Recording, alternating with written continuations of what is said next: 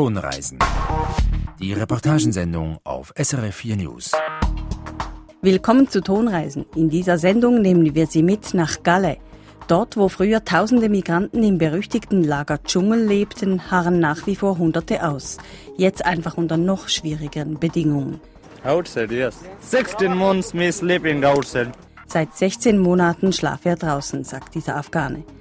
Dann hören wir Radio auf einer Insel in Bangladesch. Das Kleinstradio ist die einzige Informationsquelle der Bevölkerung und besonders wichtig sind die Sturmwarnungen.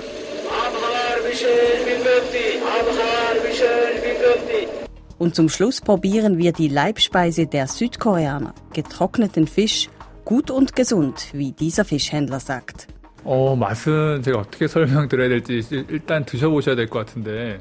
Dies alles in den nächsten gut 25 Minuten. Am Mikrofon begrüßt Sie Simon Weber. Vor 15 Monaten wurde in Galle das wohl bekannteste Flüchtlingscamp Europas, der Dschungel von Galle, geräumt. Die Behörden versuchen seither mit allen Mitteln, Migranten von der Stadt am Ärmelkanal fernzuhalten. Rund 700 Geflüchtete aber harren aus. Sie leben draußen, schlafen in Wäldern oder unter Brücken, manchmal in einem Zelt, manchmal nur mit einem Schlafsack und in ständiger Angst vor der französischen Militärpolizei. Hören Sie die Reportage von Anna Jungen. Auf einem Kiesplatz etwas außerhalb von Galle. Eine Gruppe von zwölf Männern steht um ein Feuer. Sie haben die Schuhe ausgezogen und strecken ihre Füße der Wärme entgegen. Mal den linken, dann den rechten. Ihre Socken sind nass. Die Männer aus Afghanistan sind immer draußen, am Tag und in der Nacht. Sleep in the jungle. Uh, sometimes this side, sometimes this side, this side, down the street. Look, outside, yes. 16 months me sleeping outside. Seit 16 Monaten schlaf er draußen, im Dschungel, sagt Khan. Das Leben hier in Europa sei sehr schwierig, sagt er, und schiebt nach, schwierig für Flüchtlinge, nicht für die Europäer. Es sei nicht dasselbe Europa. Very difficult life, very difficult. Not for European people, just for refugees. Not the same Europe. Der 24-Jährige ist aus Kabul. Vor drei Jahren hat er sein Land verlassen. In Norwegen hat er einen Asylantrag gestellt. Dieser wurde abgelehnt. Eigentlich müsste er zurück nach Afghanistan. Dies aber sei unmöglich, sagt Khan. Es sei zu gefährlich und seine Familie habe alle Hoffnung auf ihn gesetzt. Nun wolle er versuchen, illegal über die Grenze nach England zu kommen, sagt er und seufzt tief. Yes, yes, yes, I go to England. Khan ist einer von ungefähr 700 Geflüchteten, die sich zurzeit in und um Galle aufhalten. Vor knapp 15 Monaten wurde der sogenannte Dschungel in Galle geräumt. Bis zu 10.000 Migranten und Migrantinnen lebten dort, unter prekären Bedingungen, aber mit einem Dach über dem Kopf. Es gab eine rudimentäre, selbstgebaute Infrastruktur, Holzhäuschen, kleine Restaurants, eine Schule für Kinder. Nach der Räumung des Dschungels wurden diejenigen, die sich ohne gültige Papiere im Land aufhielten, in Abschiebehaft genommen. Und die anderen haben die Behörden auf die offiziellen Asylunterkünfte im Land verteilt. Die Behörden hofften, dass es in Galle nun ein Ende habe mit Menschen, die versuchen, auf illegale Weise nach England zu gelangen. Aber die Anziehungskraft der Insel bleibt. Und so sind die Migranten und die wenigen Migrantinnen zurückgekehrt. Auch Minderjährige. Zum Beispiel Rashid. Er ist ganz offensichtlich ein Teenager. Kaum Bartwuchs und kindliche Gesichtszüge. I'm 50 years old. I'm uh, bambino. Ein Bambino sei er, ein Kind. Seine letzte Station vor Galle war eine Stadt in Italien. Auch er will nach England. Er sei ganz alleine hier und das Leben in Galle sei traurig. In England aber habe er Familie. I am alone. I miss my family. I have a lot of problems but uh, life is very sad me here. So I want to go to England uh, because I have family in England. Uh, but I want to try, try, try. Uh, I have one dream, just England. England sei sein einziger Traum. Er werde es versuchen, immer wieder versuchen. Unterstützung bekommen die Geflüchteten von freiwilligen Helfern und Helferinnen. Zweimal am Tag verteilen sie eine warme Mahlzeit, aber auch Wasser, Holzscheite und Strom per Generator für die Handyakkus. Es ist die einzige Unterstützung, die die Migranten und Migrantinnen erhalten und sie musste vor Gericht erstritten werden.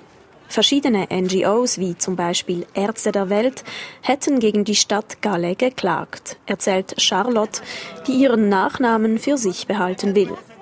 Die 26-Jährige ist seit knapp einem Jahr im freiwilligen Einsatz. Sie hat in Paris Rechtswissenschaften studiert und sagt, hier in Galle werden die Menschenrechte der Migranten systematisch missachtet ausgerechnet im angeblichen Geburtsland der Menschenrechte. Euh, es ist eine Farce. Hier werden ganz offensichtlich die grundlegendsten Menschenrechte mit Füßen getreten. Vor nicht allzu langer Zeit gab es noch nicht einmal einen Zugang zu Wasser. Wir mussten bis vor das Verwaltungsgericht gehen, damit die Stadt endlich sanitäre Anlagen aufstellt. Das Verwaltungsgericht ist die höchste richterliche Instanz und gab den Klagenden Recht.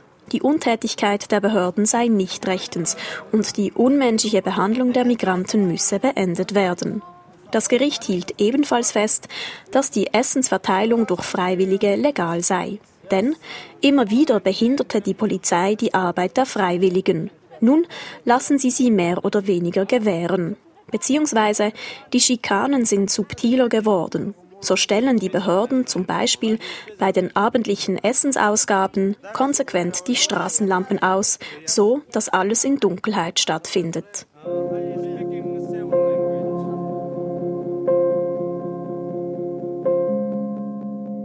Die Behörden in Calais setzen konsequent auf Vergraulung und Abschreckung. Sie wollen unbedingt verhindern, dass in Calais wieder ein Dschungel entsteht. Und immer wieder geraten sie deswegen in Kritik. Besonders die Sicherheitskräfte der sogenannten CRS-Einheiten der französischen Elitepolizei. Ihnen wird von Seiten der Geflüchteten und von NGOs übermäßige Anwendung von Gewalt vorgeworfen. Auch Charlotte erzählt, die Freiwilligen würden häufig Zeugen von Polizeiübergriffen.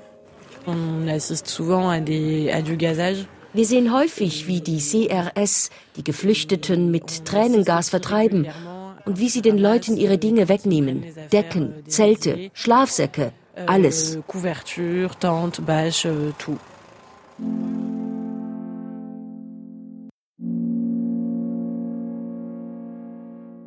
Ende Juli veröffentlichte die Menschenrechtsorganisation Human Rights Watch einen düsteren Bericht über die gegenwärtige Lage der Geflüchteten in Gale. Die Vorwürfe gegen die Sicherheitskräfte sind happig. Regelmäßiger Einsatz von Pfefferspray gegen schlafende Migranten, Konfiszierung oder Zerstörung von persönlichen Gegenständen wie Schlafsäcke, Decken, Zelte und Kleider.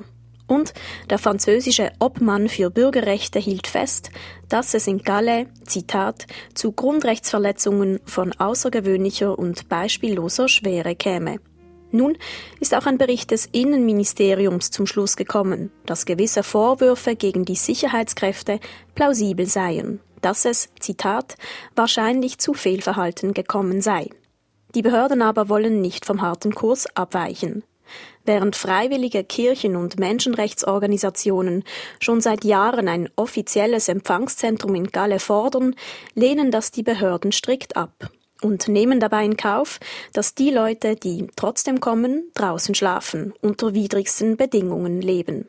Denn die Anziehungskraft von England bleibt. Dafür gibt es viele Gründe. Viele Migranten und Migrantinnen wollen dorthin, weil sie dort Familie haben, weil in England mehr Asylanträge positiv beurteilt werden als in Frankreich oder weil sie Englisch sprechen.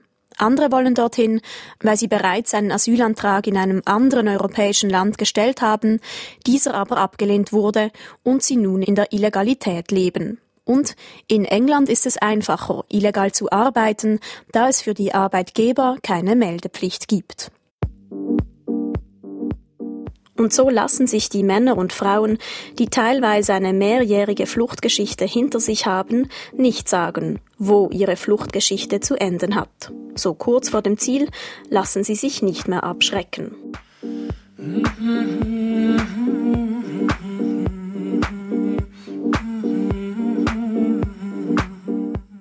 Es sind Männer und Frauen, die das Wagnis der Flucht auf sich genommen haben, in der Hoffnung, woanders heimisch zu werden. Leute, die nun hier in Calais gestrandet sind, an einer Binnengrenze in Europa mit einem klaren Ziel im Kopf. England. Und doch scheint es auch so, als irrten hier Menschen an den Rändern dieser Stadt umher, fast so, als gäbe es keinen Platz für sie nirgendwo. Außer unter Brücken und in den Wäldern, wo die Leute schlafen. Manchmal in Zelten, manchmal nur mit einem Schlafsack. Wie hier im Little Forest einem kleinen Waldstück gleich neben der Autobahneinfahrt. Der Boden ist matschig. In den Bäumen hängen Schlafsäcke und Jacken zum Trocknen. Gestern Nacht hat es geregnet. Hier schläft eine Gruppe von ungefähr 30 Eritreern. Einige von ihnen sind offensichtlich Teenager. Ein bisschen abseits auf einer Lichtung spielen sie Fußball. Andere sitzen um eine improvisierte Feuerstelle. Ein junger Mann trägt eine grüne Jacke, die viel zu kalt scheint für die frostige Temperatur.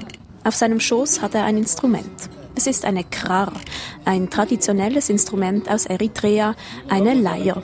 Sie ist selbst gemacht, aus Sperrholz gezimmert. Ein Kabelbinder dient als Plekton. Fast zehn Minuten nimmt er sich Zeit, die Krar zu stimmen. Denn, so sagt Goro, dieses Instrument sei das einzig Schöne hier. Und dann singt er ein Lied, a crying song, wie der 23-Jährige sagt, darüber, wie schwer es sei, Abschied von seinen Liebsten zu nehmen.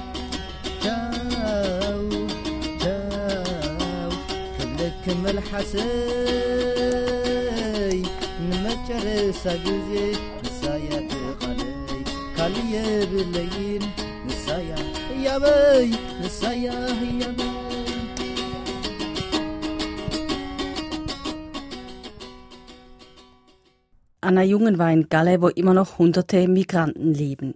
Der sogenannte Dschungel, das jetzt geschlossene Lager, galt ja schon als Schandfleck. Jetzt aber leben die Migranten in noch schwierigeren Bedingungen. Anna Jungen, haben Sie das so erwartet?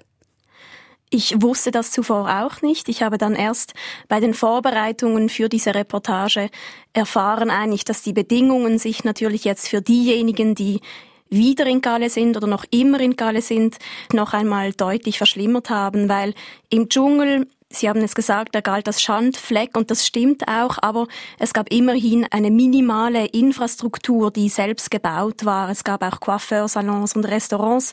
Es war eine kleine Stadt, die zwar ähm, sehr prekär war, aber es gab eine Infrastruktur und das ist jetzt nicht mehr so. Was hat Sie denn am Leben der Migranten jetzt vor Ort am meisten überrascht oder vielleicht auch beschäftigt?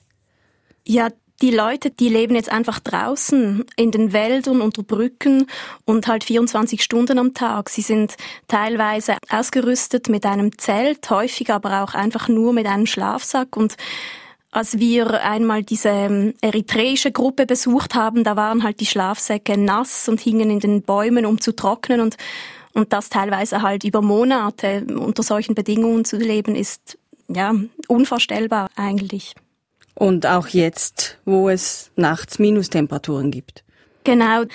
Wenn die Temperaturen unter 0 Grad fallen, dann öffnen die Behörden Notunterkünfte. Es gibt diesen Plan Grand Froid, heißt der, also der, der Plan gegen die große Kälte sozusagen. Dann sind die Behörden verpflichtet, Notunterkünfte zu öffnen.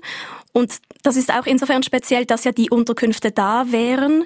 Aber wenn jetzt draußen ein Grad ist, dann sind die nicht offen, diese Unterkünfte. Das heißt, sie sind da, aber sie sind leer, weil die Behörden ganz klar sagen, es darf kein dauerhaftes Empfangszentrum geben in Galle und deswegen bleiben diese Unterkünfte zu. Die Migranten sind jetzt eben in und um Galle verstreut. Wie haben Sie denn überhaupt Migranten gefunden, die über ihre Lage erzählt haben? Über die freiwilligen Helfer und Helferinnen vor Ort, die ja teilweise über ein Jahr schon dort sind und die Leute dann auch kennen und, und uns vorstellen konnten. Und dann war es so, dass viele Migranten und die wenigen Migrantinnen schon mit mir gesprochen haben, aber viele haben auch gesagt, sie wollen nichts ins Mikrofon sagen. Sie, sie seien müde und es kämen ständig Journalisten und eigentlich möchten sie nichts mehr über ihre Lage erzählen. Aber es gab ja dann doch Leute, die auch mit mir sprechen wollten. Die Migranten haben offenbar ja auch ständig Angst vor der Militärpolizei und die Helferin in ihrer Reportage nennt auch nicht den vollen Namen. Ist das auch aus Angst vor den Behörden? Da gibt es zwei Gründe. Einerseits ist es so, dass die freiwilligen Helfer und Helferinnen von den Behörden ähm, ja, schikaniert werden ist vielleicht ein großes Wort, aber sie werden häufig gebüßt. Sie mussten ja vor Gericht überhaupt das Recht erstreiten, dass es legal ist, Essen zu verteilen. Und die Bürgermeisterin von Galle, die schimpft auch in den Medien wirklich über diese freiwilligen Helfer und Helferinnen und beschuldigt diese eigentlich, dass die eine Sogwirkung auf die Migranten hätten, also dass die Migranten nur deswegen kämen, weil da freiwillige Helfer und Helferinnen sind. Und insofern versuchen sie sich dadurch ein bisschen zu schützen, dass sie nicht ihren Nachnamen sagen.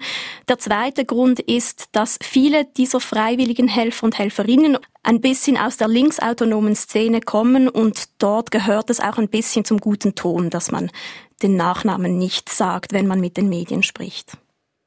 An den Behörden von Galle gibt es ja von verschiedenen Seiten harsche Kritik wegen den Zuständen und wegen übermäßiger Gewalt von Seiten der Militärpolizei. Sie haben die Behörden mit diesen Vorwürfen konfrontiert. Wie haben die auf Ihre Fragen reagiert? Ich habe mit dem Subpräfet gesprochen, also dem stellvertretenden Präfekten von Gale. Das ist der höchste Verwaltungsbeamte beziehungsweise dessen Stellvertreter. Und der hat äh, mich empfangen und sich auch wirklich lange Zeit genommen, um mit mir zu sprechen. Aber er war sehr gereizt. Also das ist ein Thema, das ihm offenbar nicht, äh, nicht behagt. Das Erste, was er gesagt hat, war, Sie wissen schon, dass es auch andere Themen gibt als Migranten in Galle. Und ich habe dann gesagt, ja, ich weiß es, aber es ist jetzt heute unser Thema. Und auf die Vorwürfe, also auf diesen Bericht des Innenministeriums zum Beispiel, der ja auch zugibt, dass es zu Fehlverhalten gekommen ist, sagt er einfach ja kein Kommentar, das, das kommentiere er nicht. Auf die Menschenrechte angesprochen, fragte er zurück, was, was, was denn Menschenrechte seien quasi. Ähm, und, und sonst hat er aber einfach ganz klar die, die Sicht der Behörden nochmals dargelegt, nämlich beim Vorwurf, dass dass persönliche Gegenstände weggenommen würden den Migranten, also Zelte, Decken und so weiter, sagt er, ja, die Sicherheitskräfte würden halt einfach Abfall wegräumen und wenn ein Schlafsack äh, acht Tage im Regen war, dann sei es schwer ähm, zu unterscheiden, ist das jetzt noch ein persönlicher Gegenstand oder ist das schon Abfall. Also die Behördensicht ist natürlich ganz anders auf die Situation vor Ort. Und er hat immer wieder, und da hat er natürlich recht, er hat gesagt, die Leute, die hier jetzt in Gale sind, die wollen alle illegal nach England. Und als Behörden hätte er den Auftrag, illegale Migration zu bekämpfen und insofern würden sie einfach geltendes Recht anwenden, um, um die Entstehung neuer Lager zu verhindern sozusagen. Der stellvertretende Präfekt von Galle bleibt also einfach bei diesem einen Argument, äh, die Migration ist illegal und wir müssen das quasi bekämpfen. Genau. Und er sagt auch ganz deutlich, ja, die Migranten und Migrantinnen, die jetzt vor Ort seien, die hätten eine Wahl getroffen. Sie wüssten ganz genau, dass es kein Empfangszentrum gibt in Galle und sie kommen trotzdem. Aber sie könnten gerade so gut in ein offizielles Empfangszentrum gehen. Es gibt drei Empfangszentren in Nordfrankreich. Die sind ungefähr 100 Kilometer von Galle entfernt und der Vizepräfekt sagt einfach, es müsste niemand draußen schlafen, wenn sie nur in die offiziellen Unterkünfte gingen, aber das tun sie ja nicht, aus den gehörten Gründen. Eben die Migranten wollen offenbar am Ärmelkanal bleiben, um vielleicht irgendwann nach England gelangen zu können und ebenso konsequent bleiben offenbar die Behörden bei ihrer Abschreckungspolitik. Das heißt, Anna Jungen, die Situation vor Ort wird sich so bald wohl kaum ändern. Voraussichtlich nicht. Also solange die Leute irgendwie Hoffnung haben, nach England zu gelangen, werden sie kommen und die Behörden bleiben hart und sagen, es gibt kein Empfangszentrum. Das, das wird sich nicht ändern. Auch der französische Präsident Emmanuel Macron hat bei seinem letzten Besuch in Gallen nochmals ganz klar gemacht, es gibt kein Empfangszentrum. Das heißt, wahrscheinlich werden die Leute, die, die weiterhin trotzdem kommen, weiterhin auch draußen schlafen. Zum Besuch von Anna Jungen in Galle finden Sie ab Sonntagmorgen auch eine ausführliche Webreportage mit vielen Fotos auf srf.ch-kultur.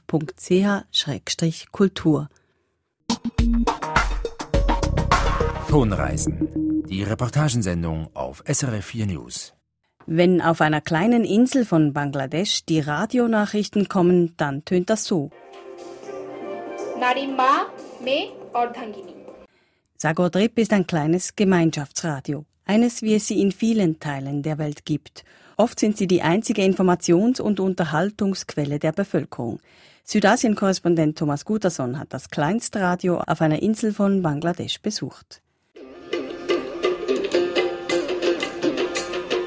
স্বপ্ন দেখি দুই নয়নে গর্ব জীবন হাসি গানে সুখ পাখি তুই যাস না বনে বাসা বাঁধনায় আমার মনে Willkommen bei Radio Sagordwip, das einzige Radio, das auf der Insel Hatia zu empfangen ist. Der Name ist Programm. Sagordwip heißt auf Bangladeschisch Insel im Meer und das ist Hatia. Mit der Fähre dauert die Fahrt vom Festland nach Hatia gute zwei Stunden. Die FM-Signale der anderen Radiosender reichen nicht bis nach Hatia. Aus genau diesem Grund hat Shamsat Tibris vor drei Jahren das Inselradio geschaffen. Main object of this radio is to help people educate in their lifeline items. Die Absicht dahinter war, die Menschen auf der Insel zu beraten, sagt der Radiodirektor etwa in Sachen Gesundheit, Erziehung oder wie sie ihren Lebensunterhalt verbessern können. Fast alle Bewohner auf der Insel sind Bauern. Für sie hat Radio Sagordwip eine eigene Landwirtschaftssendung. কৃষি বিষয়ক অনুষ্ঠান হাতিয়ার কৃষির পক্ষ থেকে আপনাদেরকে প্রীতি ও শুভেচ্ছা জানিয়ে শুরু করছি আজকের কৃষি বিষয়ক অনুষ্ঠান হাতিয়ার কৃষি Ein Magazin, das 20 Minuten dauert und täglich ausgestrahlt wird, erklärt der Moderator der Sendung Inayat Hussein. I do that recording and uh, field uh, farmer interview. Hussein geht sprichwörtlich aufs Feld und befragt Bauern bei der Arbeit.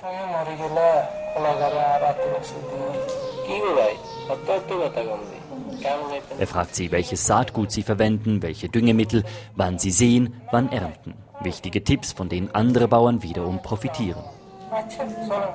Die Manuskripte für seine Sendung hat Inayat Hussein von Hand geschrieben, denn Radio Sagordwip hat neben dem Sendestudio nur zwei weitere Computer, die zur Vorbereitung der Sendungen dienen.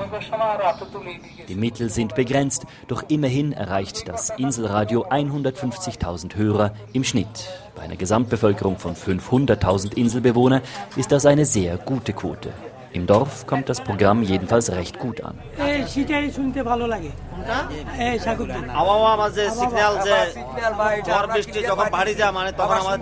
In einem Teeladen haben sich ein paar Fischer zum Chai zusammengefunden. Sie sind sich einig, vor allem das Wetter interessiere sie und die Sturmwarnung.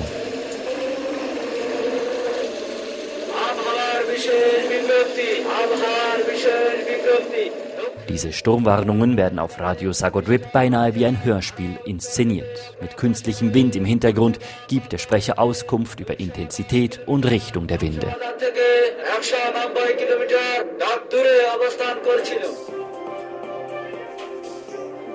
নারী মা মেয়ে অর্ধাঙ্গিনী Viermal pro Tag präsentiert Radio Sagodwip auch nationale Nachrichten. Sie sind im lokalen Noakali-Dialekt vorgelesen, denn die offizielle Landessprache spricht kaum jemand auf Hatia. Radiodirektor Tibris sagt, es mache schlicht keinen Sinn, ein Radioprogramm zu machen, das niemand verstehe. So from this perspective, we always prepare how people can understand our voice. Und verstanden zu werden ist wichtig für Shamsa Tibris, denn die meisten der Bewohner auf der Insel können weder lesen noch schreiben. Because our poorer people are mostly literate or they have no literacy knowledge. Gerade Frauen sind oft zu Hause von allen Informations- und Unterhaltungsquellen abgeschnitten. Auch ihnen ist eine eigene Sendung gewidmet. শ্রোতা বন্ধুরা আপনারা শুনছেন রেডিও সাগরদ্বীপ নিরানব্বই দশমিক দুই FM Diese wird von der 19-jährigen Nidrita Tabassum präsentiert. Sie erzählt in ihrer Sendung Geschichten von erfolgreichen Frauen in Hatia. Wie diese Hörerin etwa, die zu Hause ein zusätzliches Einkommen generieren und Geld anlegen konnte, um so die Schulbücher für ihre Kinder zu bezahlen. Tabasun will damit andere Frauen fördern, sie anregen, dasselbe zu tun. She was talking about women's empowerment. Doch ob Frau oder Mann, auf See oder Land, für die Moderatorin ist Radio Sagodwip ein Radio von und für die Leute von Hatia. That's radio for our Hatia community people. Und das ist auch der Slogan des Senders.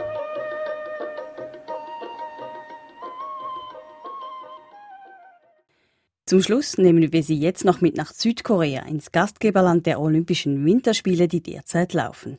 Es geht aber nicht um Sport, sondern um das Lieblingsessen der Bewohnerinnen und Bewohner von Pyeongchang. Das ist Huangte, ein Fisch getrocknet in Wind und Schnee.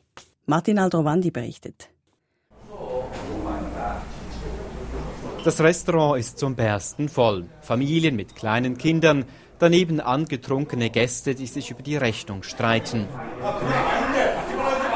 Gemeinsam haben sie alle eins. Auf den Tellern haben sie Huangte, die Fischspezialität aus Pyeongchang. Beliefert wird das Restaurant vom Fischladen nebenan, von Lee Kun-hee. Er führt das Geschäft zusammen mit seinen Eltern. Die Regale und Tische sind voll mit den gelb-grauen Huangte. Selbst von der Decke herab hängen die getrockneten Fische. Gegessen wird Huangte kalt, als Snack, gegrillt, gebraten oder in Suppe gekocht.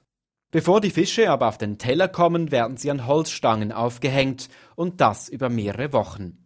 Draußen im Schnee bei bis zu minus 15 Grad. In der Sonne tauen sie auf und wenn es kalt wird, frieren sie wieder ein. Die Fische sind so über mehrere Wochen der Witterung ausgesetzt. Früher haben wir die Fische sogar noch im Fluss vor dem Geschäft gewaschen, um den Geruch des Meeressalzes wegzukriegen. Heute dürfen wir das aber nicht mehr, das wäre Gewässerverschmutzung. Deshalb wird der Fisch schon in der Fabrik vorgewaschen. Auch sonst hat sich einiges geändert. Noch vor 20 Jahren wurde Huangte in der koreanischen Ostsee gefischt, aber die Bestände sind wegen den gestiegenen Temperaturen stark zurückgegangen. Jetzt müssen wir ihn importieren.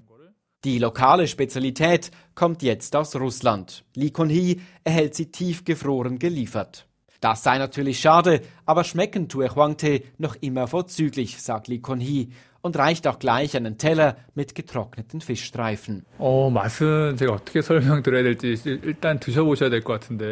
Probieren Sie doch selbst. Huangte hat einen hohen Proteingehalt und gleichzeitig wenig Cholesterin. Für all jene, die aufs Gewicht schauen, aber auch für ältere Menschen ist es deshalb ein super Snack. Der Fischhändler Lee Kon-hee schwärmt von seiner Spezialität. Martin Aldrovandi hat Huang Tee übrigens zweimal probiert, wie er mir sagte. Trockener Snack war ihm der Fisch zu faserig, die gebratene Version hingegen sei leicht salzig gewesen, habe ihm aber geschmeckt. Mit diesem kulinarischen Highlight aus Südkorea sind wir am Ende der heutigen Tonreisen. Die Sendung gibt's auch online unter srf.ch-tonreisen und als Podcast.